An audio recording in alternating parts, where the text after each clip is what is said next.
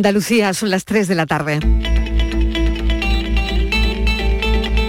La tarde de Canal Sur Radio con Mariló Maldonado.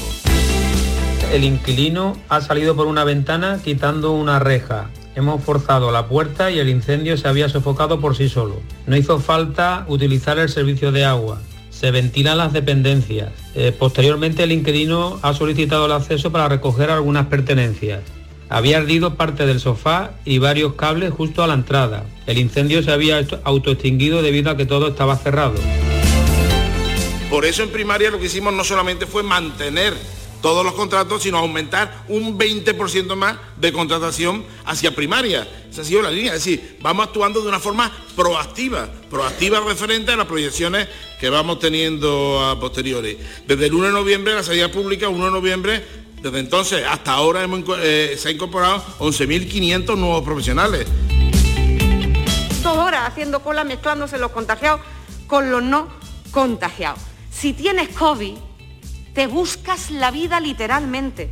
Te compras tú los test, te haces tú los test, te autodiagnosticas, te las apañas para comunicarlo, porque en la mayoría de los casos el teléfono o la web es misión imposible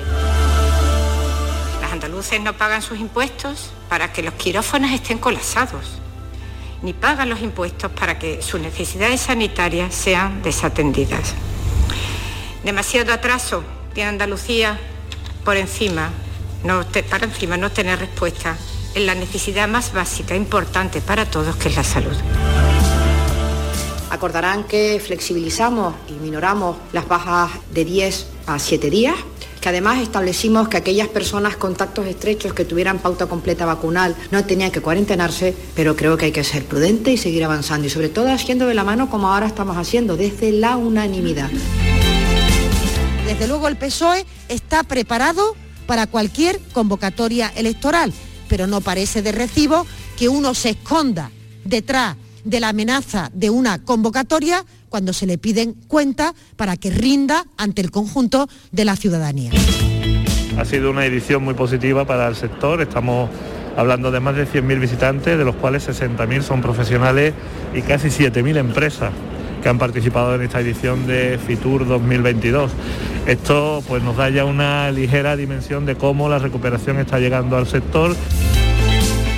Dentro del programa de sostenibilidad turística para el año 2022 vamos a lanzar el Plan Nacional de Turismo Gastronómico dotado con un presupuesto de 65 millones de euros. Yo creo que todos somos conscientes de que hay millones de turistas extranjeros y no extranjeros que disfrutamos de las mejores eh, gastronomías territoriales en nuestro país. Rusia no le puede decir a ningún país lo que tiene que hacer.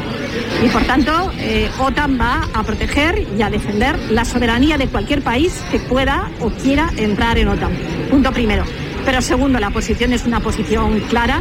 Creemos en las respuestas exclusivamente diplomáticas y apostamos, y España apuesta por esa desescalada que tiene que ser diplomática.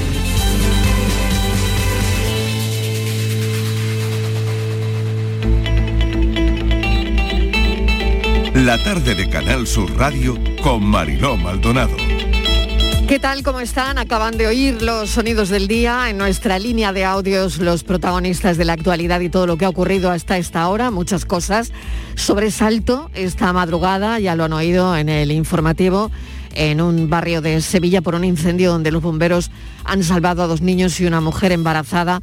Incendio además con dos focos y lo importante ahora mismo es que todos se están recuperando en el hospital favorablemente. En marcha la Comisión de Salud ha insistido Aguirre que los sanitarios contratados en Andalucía son más de los que había contratados hace tres años. La sanidad enfrenta a los políticos andaluces, ya lo han oído todo en nuestra línea de audios. La incidencia vuelve a caer en España y en las comunidades que más ha castigado la sexta ola. En cambio, el dato de las personas fallecidas sigue empeorando en nuestro país. Hoy hemos sabido también, 10 días después de la vuelta a las clases, qué incidencia ha tenido el coronavirus estos días. Aquí en Andalucía vuelve a subir hoy. Andalucía registra este viernes 21 de enero un total de 7.625 contagios en 24 horas, cifra menor que los 17.500 de la víspera, mayor registro de toda la pandemia ayer, recuerden, mientras que suma, sumamos hoy desgraciadamente 28 fallecidos, 3 menos este jueves, pero 10 más que hace una semana. La incidencia a 14 días sube por tercer día este viernes, 12 puntos hasta los 1.419 casos por cada 100.000 habitantes en los últimos 14 días, aunque hay que recordar que son, fíjense, 35 puntos menos que hace una semana. Y como les decía, 10 días en los coles con la dichosa Omicron y difícil todo. Difícil para los centros, difícil para los profesores, difícil para padres y madres, abuelos que no pueden echar una mano porque tenemos que protegerlos y no llevarles a los niños, profesores que se dan de baja, Hoy hemos echado un vistazo a los datos de estos 10 días de Omicron en los colegios y los datos que deja Sanidad es que algo más de un 4% de profesores están de baja, 3,7% de alumnos confinados. Hay comunidades donde se está acabando ya las listas de, de, interinos, eso es lo que nos cuentan, y los sindicatos elevan estos números muy por encima de lo que dice Sanidad. Una buena noticia, las cifras de trasplantes se han recuperado tras el parón de la pandemia. 1.905 familias han colaborado para que se pueda donar. 159 trasplantes fueron en niños de toda España. Y de fuera, Francia anuncia el fin de las restricciones a partir del mes que viene. En cambio, Portugal y Alemania siguen con récords diarios de casos. Reino Unido sigue enfangado hasta arriba, sigue el lío. Ahora se habla de chantajes de Johnson a algunos miembros de su gobierno, de los conservadores. Así que se recrudece la guerra interna y Boris, Boris lo sigue negando todo. Hoy en Fitur, Marte en la Tierra, el lugar más parecido al planeta rojo, las minas de Río Tinto en Huelva. Mañana, apertura de Fitur al público.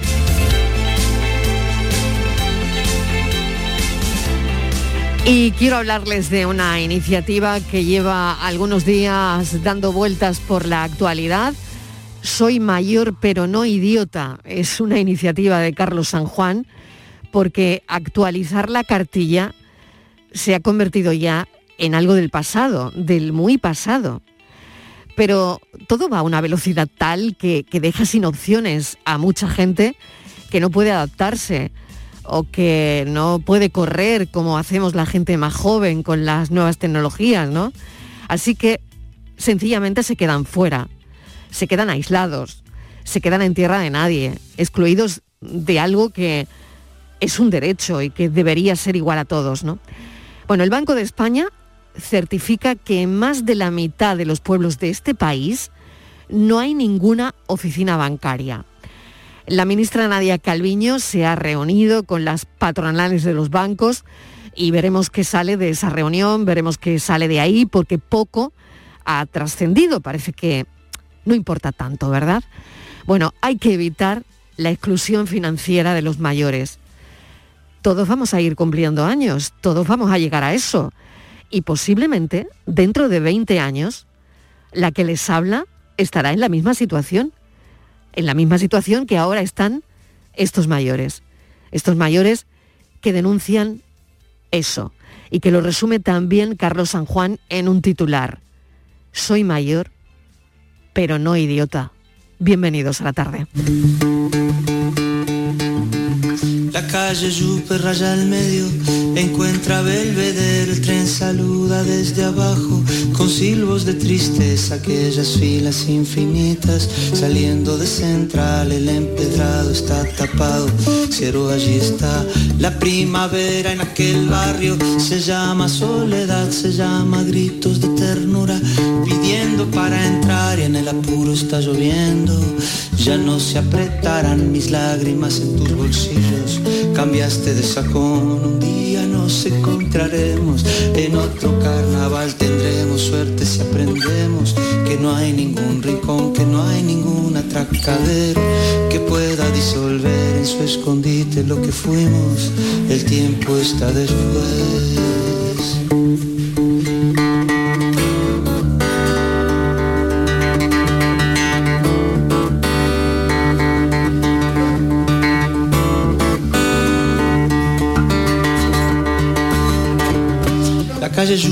Al medio, encuentra Belvedere, el tren saluda desde abajo con silbos de tristeza, aquellas filas infinitas saliendo de central, era empedrado, está tapado, pero allí está la primavera en aquel barrio, se llama soledad, se llama gritos de ternura, pidiendo para entrar y en el apuro está lloviendo, ya no se apretarán ni lágrimas tus bolsillos, cambiaste de sacón, un día nos encontraremos, en otro carnaval tendremos suerte si prendemos, que no hay ningún rincón, que no hay ningún atracadero que pueda disolver en su escondite lo que fuimos, el tiempo está después. 3 y 11 minutos, el tiempo está después. Nadie gana con una intervención militar en Ucrania, pero la situación está al rojo vivo. La situación está incandescente. Nuestro país ha ofrecido el envío de barcos de guerra y cazabombarderos del Ejército del Aire a Bulgaria como parte del despliegue disuasorio de la OTAN en el este de Europa, lo que no ha sentado nada bien a los socios de gobierno que rechazan este envío. No sabemos si se podría desatar una guerra en el este de Europa, lo que no parece evitarse ahora mismo de entrada es un gran conflicto. Y todo esto es lo que vuelve a tensionar al mundo. Parece que está muy lejos, pero no tanto. Y estamos muy pendientes de todo eso. Estíbaliz Martínez, mesa de redacción, bienvenida. Hola Marilo, ¿qué tal? Buenas tardes. Bueno, pues vamos a cogerlo a priori con un poco de optimismo, porque la última hora, hace muy poquito Marilo, eh, sabíamos que esta mañana en Ginebra se iban a ver, se iban a reunir los ministros de Exteriores de Rusia y de Estados Unidos y parece, parece que no ha ido del todo mal han acordado profundizar la vía del diálogo para evitar la colisión de Ucrania, es decir, que van a intentar buscar una solución por la vía diplomática. El ministro de Exteriores rusos dice, afirma que Moscú no tiene planes de atacar Ucrania y ofrece diálogo, pero advierte de que responderá si hay invasión. Por su parte, el ministro estadounidense promete a su homólogo ruso una respuesta por escrito a las demandas de Moscú la próxima semana. ¿Qué pasa? Eh, ¿Por qué Rusia quiere o podría invadir Ucrania, Marilo? Pues bueno, es un conflicto, este conflicto entre Rusia y Ucrania no es nada nuevo. En realidad, el germen de lo que ahora ocurre pues, entre esta es República Soviética, que linda eh, con Rusia y con Europa, y Rusia pues se remonta pues, a 2014, ¿no? Y hay un cúmulo de circunstancias, de estrategias políticas, episodios violentos que han ido modelando desde entonces, casi 10 años, un escenario de creciente tensión, Mariló, hasta hace unos meses que, conocíamos que Rusia parece enviaba tropas a la frontera de Ucrania y eh, fue cuando Estados Unidos dijo que era Rusia que quería invadir Ucrania. Y ahí es cuando, desde hace, pues eso, desde prácticamente finales del, año, del año pasado. Así que en esas estamos y queremos conocer un poquito más qué pasa y si hay solución por la vía diplomática como a priori ahora mismo es lo que parece. Exactamente, justo. No sabemos, como decíamos al principio, si se podría estar una guerra en el este de Europa, que eso es lo que nos da más miedo. Eh, lo que parece no evitarse de entrada es el conflicto en el que están ya los países, ¿no? Todo esto es lo que decía que vuelve a tensionar al mundo. El trasfondo pues está muy claro. Yo lo voy a preguntar ahora, pero el trasfondo de todo esto es la Guerra Fría entre Rusia y Estados Unidos. ¿no? Esperemos que funcione la diplomacia, como decía Estivaliz, pendientes. Hemos estado toda la mañana de la reunión en Ginebra, que ha acabado en compromiso de Rusia y Washington para acercar posiciones la semana que viene. Claro, aquí hay otra cosa fundamental, es la deriva económica de todo esto, que como saben pasa por el gas que viene de Rusia. Bueno, nos gusta ahondar en algunos titulares del día, en algunos asuntos titulares como este, que es verdad que nos coge lejos, pero cerca a la vez. Y queremos explicarlo bien para que los oyentes lo puedan entender. Y para eso siempre eh, contamos con expertos aquí en la tarde. En este caso nos acompaña Juan Manuel de Faramiñán, es catedrático emérito de Derecho Internacional Público y Relaciones Internacionales de la Universidad de Jaén es titular de la Cátedra Jean Monnet de Instituciones y Derecho de la Unión Europea, director del Observatorio de la Globalización de la Universidad de Jaén. Bueno, y su, desde luego su currículum es un suma y sigue, por lo tanto, hemos encontrado a la persona. Profesor, bienvenido, gracias por atender la llamada de la tarde. Bueno, al contrario, es un placer para mí estar con, con vosotros. Profesor, explíquenos qué está pasando eh, en palabras que todos los oyentes puedan entender este lío en principio diplomático, pero que parece que podría traducirse en palabras mayores si Rusia pone un pie en Ucrania. Sin duda, esto para sintetizarlo en una palabra es un pulso geopolítico. Este sería el titular, la clave. Y este pulso puede tener obviamente muchas derivadas. La primera es que Vladimir Putin, como garantía que pide, para empezar, pide que ni Ucrania ni Georgia entren en la OTAN.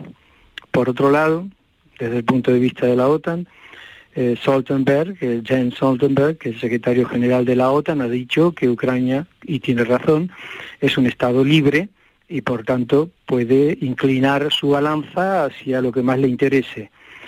Este sería el aspecto concreto por parte de la administración Putin. del otro lado del pulso está, eh, está obviamente Joe Biden, pero ahora a través de, de, su secretario de Estado, sobre todo Anthony Blinken, que plantea lo siguiente en este pulso. Hablan ellos, y eso es, a mi entender es un error, de una agresión grave o de una incursión menor. ¿Cómo se determina el nivel de grave o menor en un avance sobre una frontera. Eso es muy complicado. Mucho. Y claro, y entonces allí eh, hay tropas, hay, hay 100.000 soldados rusos junto a la frontera de Ucrania en diferentes partes. Además también ayer han, empezado operativos en, en la zona del mar de China, y por otro lado, demostrando es de alguna manera como el vuelo de un pájaro que muestra sus alas de colores, demostrando su poder un poder militar que entre usted y yo le digo, yo dudo que sea muy grande el poder militar porque la, crisis económica en la Federación Rusa mm, ha, tenido efectos obviamente eh, devastadores en el sentido económico y también obviamente en, la, en el armamento militar. Este sería, por tanto, lo que podríamos decir el escenario en el cual nos estamos encontrando y apuntaba usted muy bien, lo mejor es la vía diplomática. Los romanos decían eh, armas silent musas. Eh, y cuando las armas empiezan a, aparecen en estos escenarios, obviamente la vía diplomática mm, eh, se debilita. Y aquí la clave en esta vía es disuadir a Rusia, pero para disuadir a Rusia, a la Federación Rusa, esto tiene un alto, un alto precio que habrá que, que pensar y hay que valorar. Y usted también ha apuntado otro punto importante. El gas. Gas, El gas. El Hay un problema en este momento con el gasoducto de Nord Stream 2, que es, eh, es suministrar gas a Alemania bajo el mar Báltico, eh, sin pasar por Ucrania, que era la vía normal, para, para estas eh, conexiones, pero la Unión Europea no le ha dado la certificación, está paralizada porque se considera desde la Unión Europea que no cumple con los trámites regulatorios europeos. Bueno, y esto sería un poco para nuestros oyentes el planteamiento global que tenemos en este momento. Profesor, ¿y cuánto puede durar este tira y afloja? Porque bueno, es verdad que la semana que viene eh, se han reunido en Ginebra, todos hemos estado pendientes de esa reunión. Sí, claro. Eh, Rusia y Estados Unidos, bueno, a, em, ver qué, pasa ahí, ¿no? Pero eh, ¿cuánto, ¿cuánto puede durar? ¿Usted cree que esto va a ir a, más? O, ese compromiso no, no, no, podríamos definirlo. la reunión de, Ginebra de Anthony Blinken y de mm. Sergei Lavrov son dos personas muy equilibradas y, Lavrov tiene muchísima experiencia mm, en relaciones internacionales. Obviamente es ministro de, mucho peso. Y aquí la clave mm, eh, va a estar en otro punto, en otro punto neurálgico que es el Donbass, al sur este de Ucrania. La zona del Donbass tiene dos ciudades que son claves, que es Donetsk y Lugansk, en donde existen fuerzas importantes prorrusas con un apoyo de hace años, esto no es de ahora, es de, como usted bien decía, de los años del, del 2000, 1914, 13, 14 más o menos, cuando todo se plantea en aquel momento. Pero todo, eso ha durado, ha durado desde esa época hasta ahora y estas fuerzas prorrusas eh, hacen un peso importante en la balanza política de la propia Ucrania. Ucrania tiene allí, eh, pues, si me permite la expresión, un grano muy importante y, es un tema eh, complejo. Y a esto hay que unir la famosa invasión de, de Crimea, en donde se provoca, obviamente, se logra por, por influencia eh, rusa, sin duda, la independencia de, Crimea con el argumento de que eh, eran rusos los que vivían cuando en realidad son tártaros. Pero bueno, esto es, eh, hay que estudiarlo más a fondo. En realidad son tártaros los que viven en la, la población básica de Crimea y de esa independencia se produce luego la anexión a Rusia. Pero esto no era nuevo.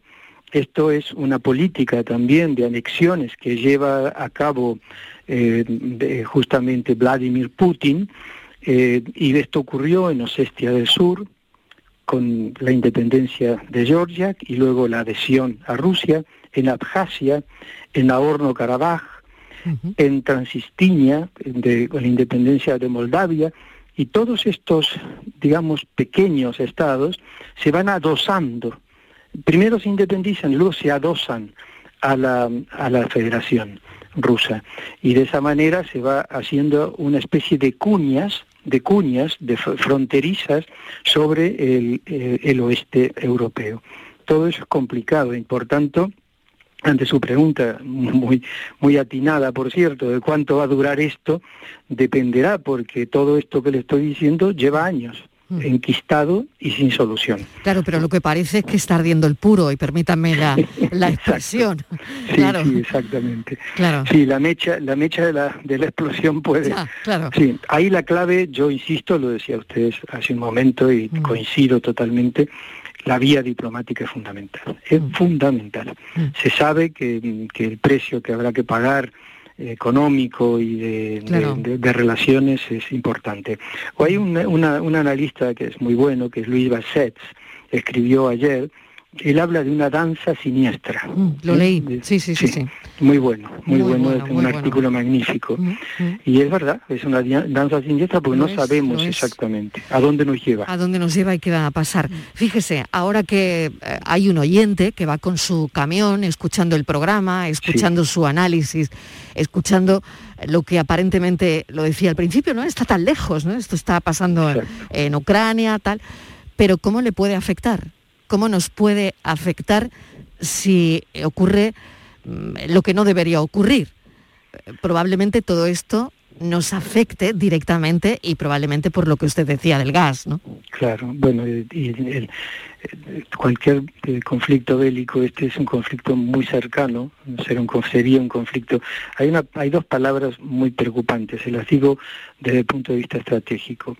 Joe Biden ha dicho que y a través de sus eh, representantes, el portavoz de la Casa Blanca, que es Jen Psaki, ha dicho que si existe un solo, una sola bota mm. que pise más allá de la línea de la frontera sobre Ucrania, eh, el Occidente, entre comillas, aplicará medidas rápidas, duras y unitarias. ¿Y qué respuesta ha tenido por parte de, la Federación Rusa? Se ha eh, hablado de una determinación aliada de 2022.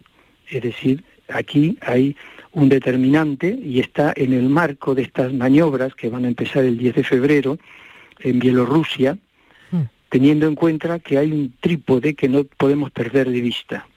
Para Putin es muy importante Ucrania, Bielorrusia y Kazajistán. Son tres elementos básicos. Es un trípode, trípode sobre el que se apoya eh, su política de expansión.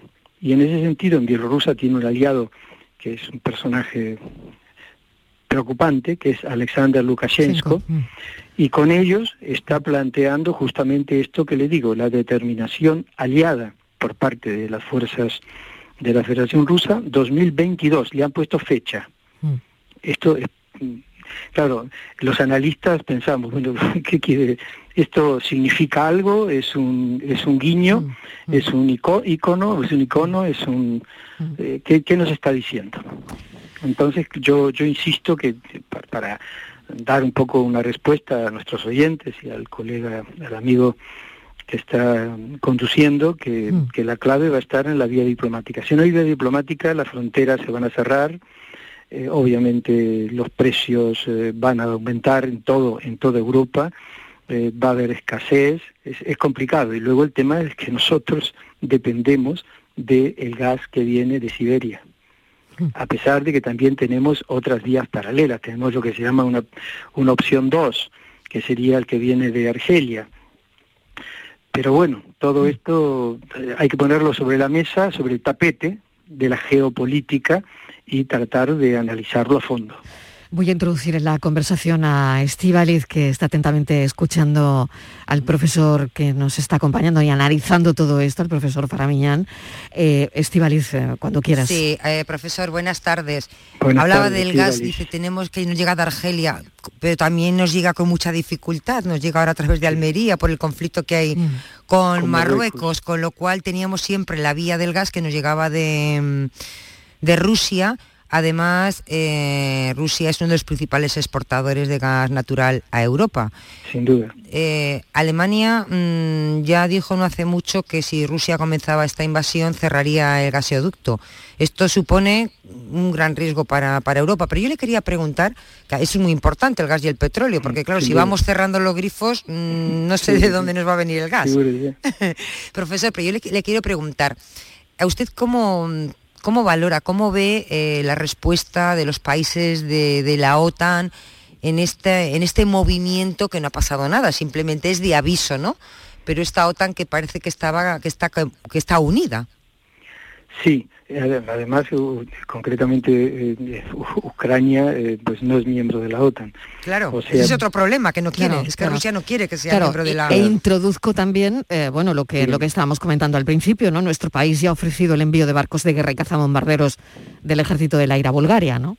Sí, bueno, y concretamente también el presidente de Ucrania, Volodymyr Zelensky, ha recibido eh, un paquete de 200 millones de euros por parte de los Estados Unidos, que se, se ha dicho que no es de armas, sino de, de, billetes, pero que obviamente con esos billetes uno compra las armas que quiere. Eso, eh, o sea que eh, un proceso de armamentístico se está dando. Y luego Ben Wallace, que es el encargado de defensa de United Kingdom, de, de Gran Bretaña, el Reino Unido de Gran Bretaña e Irlanda del Norte, eh, ha enviado armas defensivas antitanque, o sea, armado, están armando, es decir, que existe, la pregunta de Estivali también, existe pues un, es todo un complejo eh, unido, por eso decía medidas rápidas, duras y unitarias, que dice John Biden, pues todo esto obviamente está, está complicando, porque claro, en estos pulsos, eh, por un lado va la vía diplomática, pero por otro lado todos se arman, eh, si vis pacem parabellum. Entonces, eh, hay 100.000 soldados rusos y ahora se ha visto esta mañana en, televisión y bueno, ha salido en el, periódico, en el país, en el periódico también de hoy la foto de, satélite donde se ven todos frente a las fronteras, 100.000 soldados rusos en la frontera, es decir que las dos partes se están preparando, por un lado el juego diplomático, es como el ajedrez, el juego diplomático y por otro lado a ver qué pasa. Y obviamente, eh, volviendo a un Estivalis, eh, yo quería recordar que la economía de la Federación Rusa, lo ha dicho además eh, Ursula von der Leyen, se basa fundamentalmente en los acuerdos económicos con Europa. Es decir, que hay una dependencia que, ellos saben y no, no, olvidan. Ellos, por otra parte, la otra, la otra cara de la moneda es decir, bueno, pero nosotros tenemos el gas de Siberia, sí, pero ahí existe un do des. Eh, yo te doy, tú me das y, y, ahí está, obviamente. Por eso, por eso las cosas están relativamente en, una especie de equilibrio inestable, por decirlo en términos científicos, en un equilibrio inestable, como si estuviéramos en un, en un laboratorio. Profesor Faramiñán, le agradezco enormemente que nos haya explicado, nos haya regalado su tiempo y su análisis en esta historia. Me quedo con ese titular que nos ha dado pulso geopolítico, está clarísimo, meridianamente claro y veremos la vía diplomática porque claro, también em, resumo lo que decía, ¿no? Mucha vía diplomática, pero todos se están armando, ¿no? Exactamente. Así que veremos en qué acaba todo. A ver qué pasa. seguiremos en contacto. Seguiremos en contacto. ha sido un placer. Un placer. Juan Manuel de Faramiñán es catedrático emérito de Derecho Internacional Público y Relaciones Internacionales de la Universidad de Jaén. Gracias, un saludo, profesor. Un saludo muy fuerte. Hasta luego. La tarde de Canal Sur Radio con Mariló Maldonado.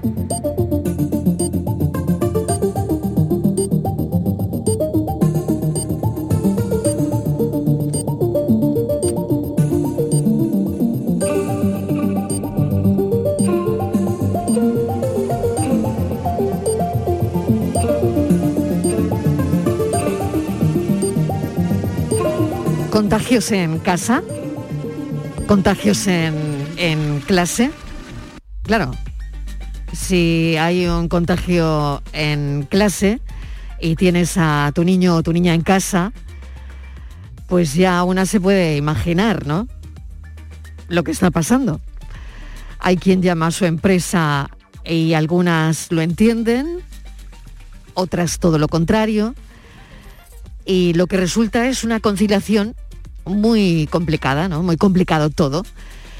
La verdad es que una no sabe si está llegando al final de Omicron o el final incluso de, la pandemia, pero vaya cómo se está despidiendo, ¿eh? Si se está terminando, vaya, vaya la despedida, ¿eh? Bueno, dicen que el virus a medida que va mutando se hace más expansivo, pero aunque contagia más, tiene menos fuerza. Y una lo que quiere pensar es que estamos ya en el carril de salida de la pandemia. Ojalá. De hecho, bueno, tenemos los, datos de la incidencia en los colegios, porque, bueno, 10 días de, de cole con, con, la dichosa Omicron y ha sido difícil para todos, ¿no? Para los centros, para los profesores, para padres, para madres, ¿no? Parece que los datos que deja Sanidad, Estivaliz, es que hay un 4% de profesores que están de baja, 3,7 alumnos confinados, pero claro, estas cifras no paran de bailar porque Sanidad dice una cosa y los sindicatos dicen otra, ¿no?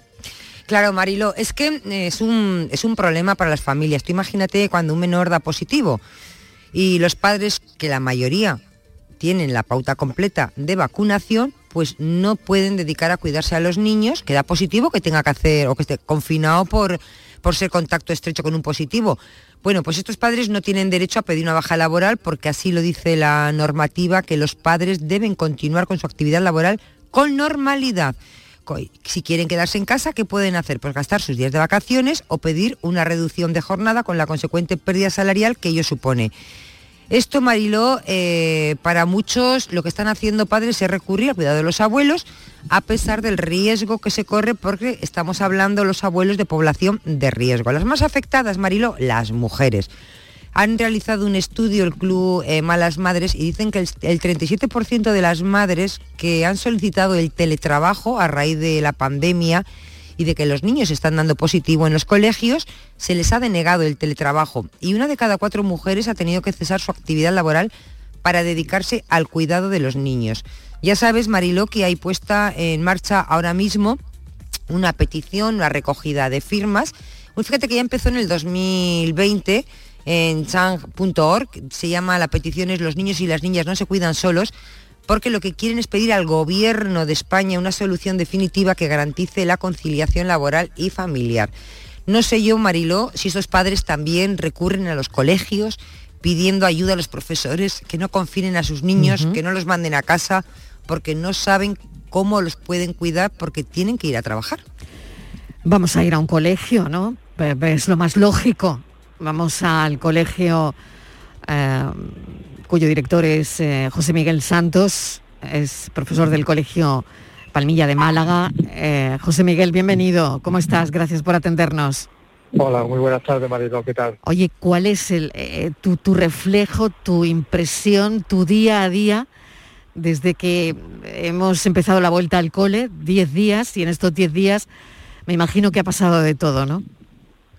Bueno, yo ya no soy director, Ah, ¿vale? ya vale. soy profe. Te, profe te- te he puesto, te, te sigo poniendo el título, te sigo poniendo sí, el sí, título. como Pero bueno, da lo mismo. ¿Cuál es tu impresión? Mira, la, la primera impresión es que mm, seguramente Omicron no sabíamos que podía surgir cuando parecía que todo había terminado y que ya Mm, iba claro. a haber una normalidad. Mm. eh, si hacemos memoria, nos damos cuenta de que volvemos a tener una situación en cierto modo parecida al enero del año pasado, que fue el peor, la peor época en, lo- en los colegios, ¿no? Porque Mm. veníamos de unas vacaciones donde todo saltó un poco por los aires Mm. y nos hemos encontrado lo mismo, ¿no? Entonces, eh, sabemos que es una situación difícil de gestionar en todos los ámbitos, pero lo que nos sorprende es que nos haya volvido a sorprender esta nueva ola, ¿no? Y, y con lo que comentabas antes, comentaba tu compañera sobre el tema del laboral y todas esas circunstancias, yo a lo mejor la radiografía que pinto es distinta por el entorno en el que me muevo. Y es que eh, muchas familias, por desgracia, no se plantean si pueden eh, dejar a su hijo el trabajo, es que no tienen trabajo. Y a veces se nos olvida que hay mucho, y en el entorno en el que yo trabajo, las familias que yo trabajo, nos encontramos que por desgracia lo que no se ha recuperado todavía es el trabajo en muchos hogares. Entonces el planteamiento es distinto al que parece que escuchamos hoy, que es un problema real también, ¿no? Dónde dejar los niños cuando están eh, cuando tienen un positivo o- y, y tenemos que ir a trabajar, ¿no? Que podría ser mi situación, Sí. pero hay también otras situaciones eh, que esta que este esta ola y el periodo de confinamiento se nos olvida y es la situación que sufren las personas que están más estaban ya más excluidas y ahora esta situación y cada una de estas olas aumenta la brecha de separación y la exclusión que teníamos, ¿no? Totalmente, José Miguel. Creo que mm, eso es lo que habría también que hacer hincapié, ¿no? Tenemos un, un mensaje que hemos recibido estos días de cómo está ocurriendo en otros sitios, en otros países. Vamos a escucharlo. Hace cinco años, cuando yo vivía en Austria, bueno, seis ya, eh, si mis hijos se ponían malos, yo tenía derecho a baja por cuidado de hijos. Claro, es curioso, pero no, no en todos sitios ocurre lo mismo, ¿no? Claro. Estíbaliz, no sé Sí. si quieres preguntarle algo a, a José Miguel Santos. Bueno, le voy a preguntar por el colectivo de los de los profesores, por sus compañeros, cómo van de COVID. Hay muchas bajas, cómo lo están se lo están arreglando, porque claro, el mismo problema que hay en casa también lo tienen o en todos los trabajos. También aquí hay muchos compañeros con COVID en la radio. En el colegio también está siendo un problema. Mira, voy- a hacerte un comentario genérico, no solo de mi cole, sino que nos estamos encontrando. Primero, se ha hablado de bajas. Claro, la baja es cuando oficialmente se tramita eh, en este caso en, cualquier trabajo o eh, aquí en este caso en, educación, es que ha habido eh, procesos de personas que no han asistido al trabajo porque tenían COVID, que no han podido obtener su baja o que una vez solicitada no se ha resuelto. Entonces, yo creo que hay un lo habéis dicho, hay un baile de datos que a veces nos ayudamos a analizar. El problema es, que ha habido muchas situaciones de COVID que a lo mejor no entran en la contabilidad de baja, pero que esa persona no ha podido asistir.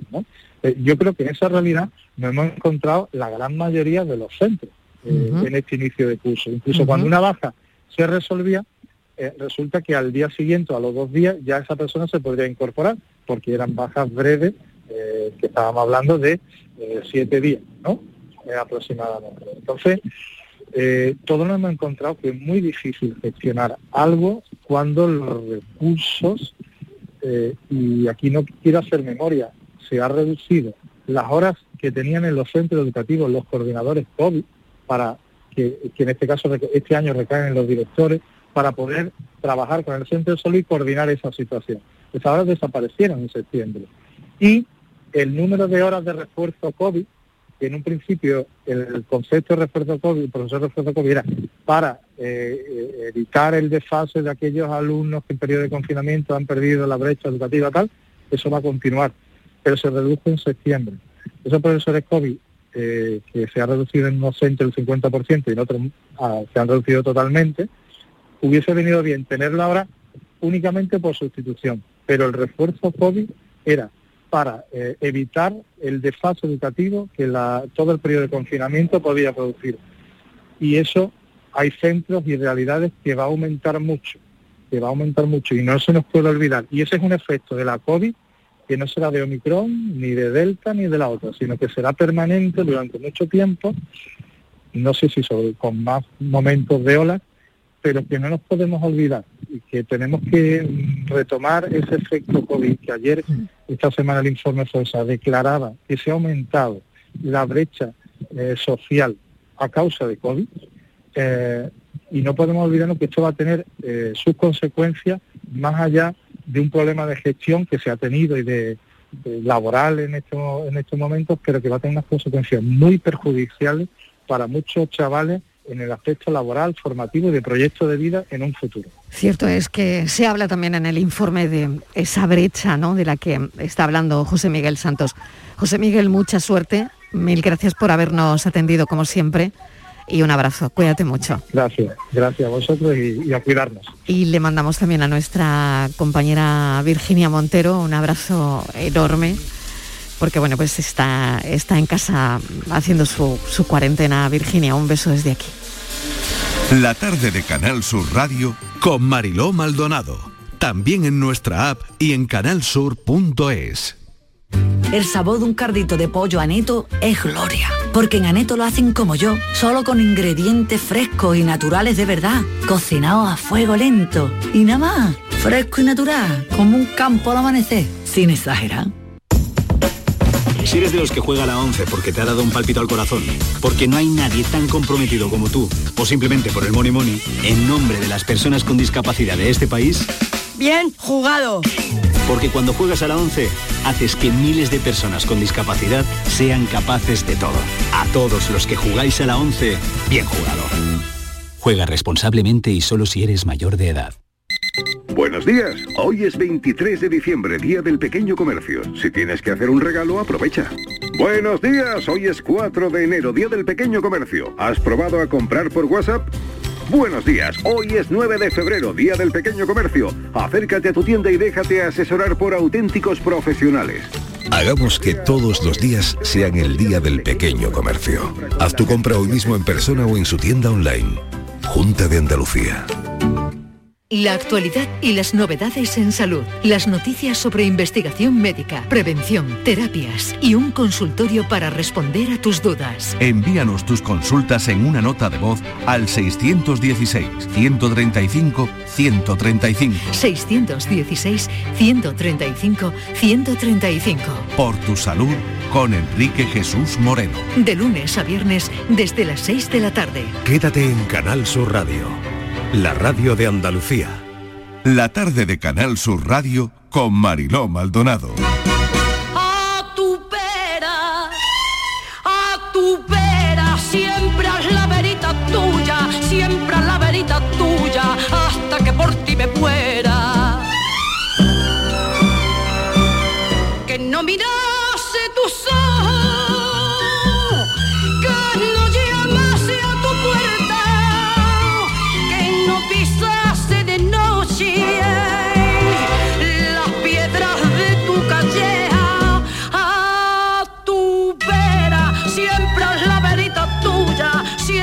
Y así está ella, a nuestra vera, porque nadie se olvida, ¿eh? Nadie se olvida de la faraona. La leyenda sigue viva. Lola Flores cumpliría hoy 99 años y sigue siendo muy recordada en medio mundo por esto, por esto que suena, por su forma de cantar, por su forma de bailar, por su forma de ser, por su carácter innovador.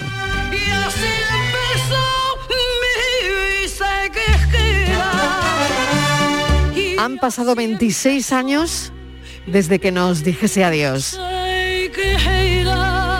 Y hoy, por supuesto, las redes sociales recordaban también a la faraona.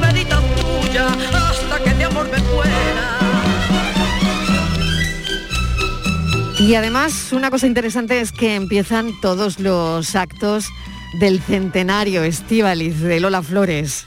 Sí, Marilo, va a haber muchísimas cosas. Jerez eh, está de enhorabuena porque esta, esta mujer, esta jerezana, eh, tiene, tiene un museo, tiene, tiene libros y tiene tantas cosas, Mariló. Ella decía, eh, por ejemplo, muchísimas cosas, porque de Lola Flores hay que decir, yo diría, ¿no? Que ella eh, era única porque en la época que vivió, ella, yo diría que fue pionera, pionera, porque vivió sin someterse a las convenciones de nadie. Ella seguía sus normas y su vida, ¿no? Fíjate lo que decía, decía que, porque sus ojos brillaban mucho, todos nos acordamos de sus ojos, sus ojos están clavados en nuestra memoria. Decía que el brillo de los ojos no se opera, Mariló. Y es verdad, y es verdad. Y fíjate que si el brillo de sus ojos no se opera, que ha dado para mucho, hasta para un libro. Claro que sí, que se llama así, Lola, el brillo de sus ojos, escrito por la periodista Marina Bernal. Marina, ¿qué tal? Bienvenida al programa, ¿cómo estás? Hola, buenas tardes, muchísimas gracias. Bueno, hoy, sin parar, Marina, ¿eh? Hoy sin parar, ¿no? Pues, La verdad es que sí, porque hoy celebramos 99 cumple- cumpleaños de Lola, eh, camino del centenario, y no hemos parado en todo el día porque nos hemos venido a celebrarlo a Jerez de la Frontera. Oye, qué buen sitio, ¿eh? Hombre, entonces mejor. Es que además, ¿sabes una cosa? Yo creo que Sí. Lola no podía haber nacido en otro sitio que no hubiera sido Jerez. Claro. Jerez recibió esa esencia del barrio de San Sí, Miguel, que se llevó a todas partes, se llevó por todo el mundo, pero siempre volvía a Jerez a recargar pilas a Andalucía y a su querida Mm. Marbella, ¿eh? que Mm. Marbella es una ciudad fundamental en la vida de Lola. También, también. Una adelantada a, a su tiempo, ¿verdad? Porque si tuviésemos que resumir, lo decía Estivaliz también hace un momento, ¿no? Es, es una mujer innovadora, una, una mujer que se adelantó al tiempo en el que vivía en muchos sentidos, ¿no? Bueno, capaz de levantar de sus asientos al público en Nueva York, en Broadway, por ejemplo, ¿no? Eh, irrepetible, ¿no? ¿no? No hemos cansado de atribuirle ese adjetivo, pero es verdad que ha sido una mujer irrepetible. Es que todo se resume, Mariló, yo creo que en personalidad, que es lo que verdaderamente tenía Lola, y ese magnetismo para eh, lograr llegar a todo tipo de públicos. A día de hoy los niños siguen descubriendo vídeos de Lola en, en YouTube a través de las redes sociales y se quedan hipnotizados. Es que Lola tenía esa capacidad de hipnotizar a cualquiera que, que estuviera delante. La podía, te podía hipnotizar cantando, bailando, pero también recitando, ¿eh? Recordar cómo recitaba, cómo recitaba, ¿verdad? Mm. Porque fue de las primeras en recuperarlo sobre un escenario a Rafael de León y como cualquier cosa que ella hacía le ponía siempre ese sello suyo tan peculiar. Era una mujer brillante, no solo por sus ojos, sino su personalidad definitiva, y esa el brillo de los ojos de Sopera fue Mm. la que le respondió Lola a Jesús Quintero en una entrevista que emitió Canal Sí, sí, sí. Ella decía que era el secreto de su belleza y era eso. Y al final, ¿sabes lo que estaba haciendo? Simplemente estaba hablando de un concepto que hoy en día denominamos como salud mental, paz interior se estaba adelantando, ya estaba verbalizando conceptos que a día de hoy, en el siglo XXI, nos parecen que se han asimilado a nuestra vida con normalidad, pero que en ese momento era capaz de verlo y de, y de definirlo de esa manera. Mm. En el libro hay un montón de testimonios de muchas personas que la conocieron, ¿no? Eh, eh, hay un material gráfico muy interesante, fotos inéditas, en fin, Estivalis. Sí, yo quería hacer, eh, buenas tardes Marina, yo es que cuando más voy sabiendo cosas de Lola, más sorprendida estoy, ¿no? porque una mujer que le tocó vivir en una generación, la generación de nuestras abuelas, ¿no? Donde las mujeres no podían, por supuesto, desarrollarse profesionalmente, tenían todas las trabas del mundo, eran totalmente anónimas y estaban a la sombra, ¿no? ¿Cómo esta mujer derribó todo tipo de barreras que se le pusieron enfrente y abrió todas las puertas y siempre bien recibida?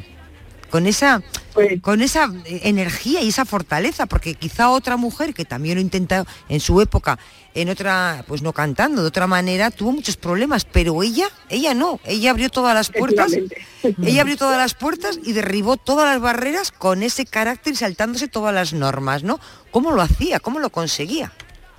Pues como bien dice Estival y el buen rollismo de Lola, porque claro, el buen rollismo, claro. de, de, crear buen clima y de hacerlo con un sentido del humor, un sentido del humor muy gaditano, y que le servía para derribar murallas, para derribar fronteras, y sobre todo porque le decía que hacía las cosas sin pedir permiso. Ella no pedía nunca permiso. Si mm. permiso, corres el riesgo de que mm. te digan que no. Exacto. Ahora, si te lo pides, te equivocas, pero no estás desobedeciendo ni yendo contra nadie, ¿no? Ella evitaba siempre el conflicto.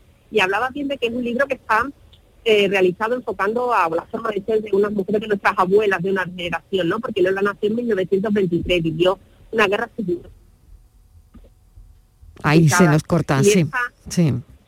Este libro era una forma también de dar un poco de homenaje a todas las mujeres de esa generación. Muy bien. Y por eso está dedicada a todas las lolas que lucharon por su libertad y se adaptaron a la vida que les tocó vivir. Qué bonito eso, Marina Bernal.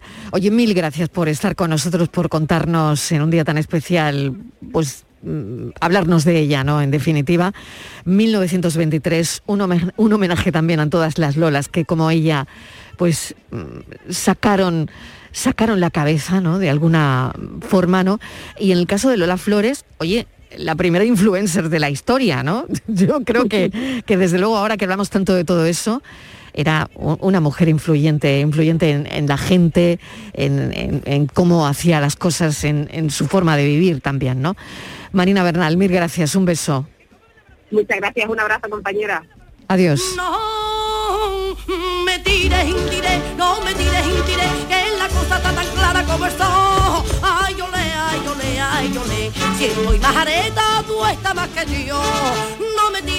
Vamos con la foto del día, Francis Gómez, ¿qué tal? Bienvenido. Hola, muy buenas tardes. La foto, el comentario de la foto del día de hoy es de Cristina Kickler fotoperiodista de la agencia France Press en Andalucía y el sur de Portugal. También ha colaborado con la agencia internacional Associated Press y con publicaciones nacionales como El País, Diario Vasco o El Periódico de Cataluña.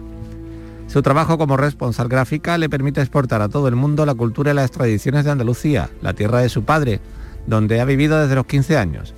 Ha sido galardonada con el Premio Andalucía de Periodismo en 2020 por su fotografía Rocío Chico, traslado de la Virgen del Rocío, realizada para la agencia France Press y publicada en el diario El País. José Luis Roca es el fotógrafo protagonista de la imagen del día. Gracias a su sensibilidad, elegancia y disfrute de la luz, nos ha ido enamorando a lo largo de su gran trayectoria profesional, donde ha trabajado para diferentes medios internacionales. Ganó el premio Ortega y Gasset de Periodismo nuestro fotógrafo de San Roque publica en el periódico de Cataluña una elegante composición fotográfica de color y mensajes, realizada en Fitur en el stand de Extremadura. En la fotografía observamos a un hombre caminando y al fondo una imagen de unas espléndidas grullas con colores muy llamativos. El hombre combina perfectamente su mascarilla roja con las plumas de las aves, creando un efecto visual que resalta. Realmente se mimetiza perfectamente, como si de otra ave se tratase. Esta imagen que viene de Fitur me lleva simbólicamente, gracias a sus grullas extremeñas, a la leyenda de Sadako y las mil grullas. En su lucha por la paz, tras sufrir la bomba de Hiroshima, la leyenda dice, si deseas algo con mucha fuerza y construyes mil grullas de papel, los dioses te concederán ese deseo que tanto anhelas. Sadako tiene su estatua en el Parque de la Paz de Hiroshima con una grulla de papel. Hoy digo no a la guerra. Saludos. Salud. Salud, foto con leyenda. La tarde de Canal Sur Radio con Mariló Maldonado. También en nuestra app y en canalsur.es. Yo ya no pago por mi consumo y digo chao, digo chao, digo chao, chao, chao, a tú lo mismo. Vente conmigo, nuestro petróleo es el sol. Dile chao. Bienvenido al autoconsumo. Dimarsa.es. Sevilla es Canal Sur Radio. Atención, señora. Atención, señora. Ha llegado a su ciudad el camión de carpinteros. Vaya desastre de anuncios, ¿verdad? Esto mismo es lo que ocurre cuando el logo te lo diseña tu cuñado. La AEPS sabemos que para campañas de verdad hacen falta publicistas de verdad. Pero el 25 de enero no nos llames, es nuestro día. Noticias fin de semana. Sevilla. Información, servicio público, deportes. También en fin de semana te ofrecemos la actualidad que te interesa. Un servicio público cercano. A las 9 menos cuarto de la mañana y a las dos y media de la tarde. Canal Sur Sevilla, la radio de Andalucía en Sevilla. La tarde de Canal Sur Radio con Mariló Maldonado. Estos son nuestros teléfonos 95 1039 105 y 95 1039 16. Y hoy no vamos a lanzar un tema con nuestro asesor fiscal, Rubén Candela. Simplemente le voy a pedir opinión de, de un asunto y ya saben que les he hablado de la iniciativa de Carlos San Juan de Soy Mayor pero no idiota, porque actualizar una cartilla se ha convertido ya en algo de pasado del pasado. Hay eh, sucursales de bancos que han dejado de existir en muchos sitios, pero esto también se puede traducir a cuando nuestros mayores van a hacer la declaración de Hacienda. Rubén Candela, que lo hemos contado una y mil veces, pasa algo parecido a lo que está denunciando también Carlos San Juan. Hola Marino, buenas tardes. ¿Qué te parece, Rubén? Pues sí, me parece que yo creo que las autoridades no tienen una idea clara de cuál es el nivel de eso tan cacareado hoy que es la digitalización de muchísima gente. Yo tengo ahora por razones profesionales relaciones con, con una serie de personas y, y mayores en algunos casos y te sorprende de ver que no saben cómo se hace una transferencia bancaria.